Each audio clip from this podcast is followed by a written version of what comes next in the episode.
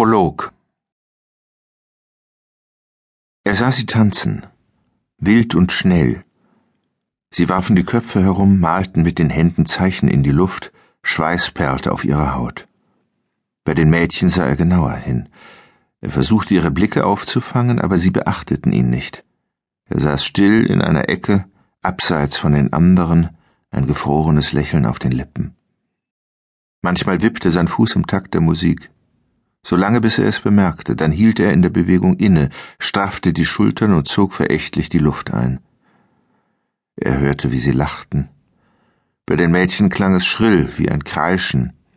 Ihre Röcke waren kurz, sie trugen Pumps, spitze Absätze, die auf das Parkett hämmerten. Sie zogen hastig an ihren Zigaretten. Ihre Lippen leuchteten rot. Die Zeit verging, er nippte an seinem Bier, im Gegensatz zu den anderen trank er nicht viel. Einige von den Jungs begannen zu grölen, er verachtete sie dafür. Nun wurden die langsameren Lieder gespielt, das Licht war gedämpft, Paare umklammerten sich, glitten hin und her. Er beobachtete die Gastgeberin, wie sie sich an einen Kerl in enger Jeans schmiegte, ihre Augen schlossen sich vor Verzückung. Bald wäre sie allein im Haus ihrer Eltern. Er brauchte sich nur zu gedulden. Er fuhr mit der Hand in die Tasche seines Jacketts, da bewegte sich etwas, ein letztes Zappeln.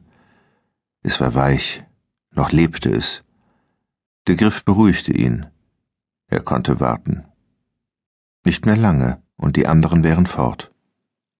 Er schloss sich im Bad ein und schnüffelte an den Parfums und Cremes. Er stellte sich vor, wie die Gastgeberin vorm Spiegel stand, weiß beschmiert und nackt. Er malte sich aus, wie seine Hände Dinge mit ihr taten, beugte sich vor und starrte sein Spiegelbild an, es beschlug von seinem Atem. Nachdem er das Bad verlassen hatte, inspizierte er das Haus. Im Obergeschoss entdeckte er einen dunklen Raum, vermutlich das Schlafzimmer ihrer Eltern, und versteckte sich hinter der Tür. Unten wurde es allmählich ruhiger. Schließlich glaubte er, dass alle gegangen waren. Als auch keine Musik mehr zu hören war, schlich er sich die Treppe hinunter. Sie war dabei, die Gläser und Flaschen einzusammeln, die Aschenbecher zu leeren. Er stand plötzlich hinter ihr. Sie fuhr herum.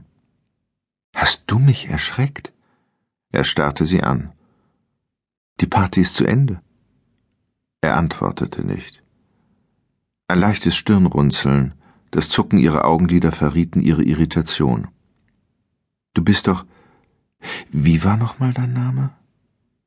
Sie hatte ihn nicht eingeladen musste annehmen, dass er in Begleitung eines anderen Gastes gekommen war, dabei war er allein. Es gab doch kaum jemanden, der ihn kannte. Seine Hand befühlte das kleine erstickte Lebewesen in der Tasche. Er drückte zu. Es gab ein leises, knackendes Geräusch, warm lief das Blut über seine Haut. Dann zog er die Hand hervor und hielt dem Mädchen den zerquetschten Vogel hin. Das ist für dich. Ihre Augen weiteten sich. Schon war seine Hand dicht an ihrem Gesicht. Da waren Federn. Sie waren überall. Besser, wenn, wenn du jetzt gehst, stammelte sie. Er grinste nur. Sonst schreie ich. Schrei doch, dachte er. Schrei.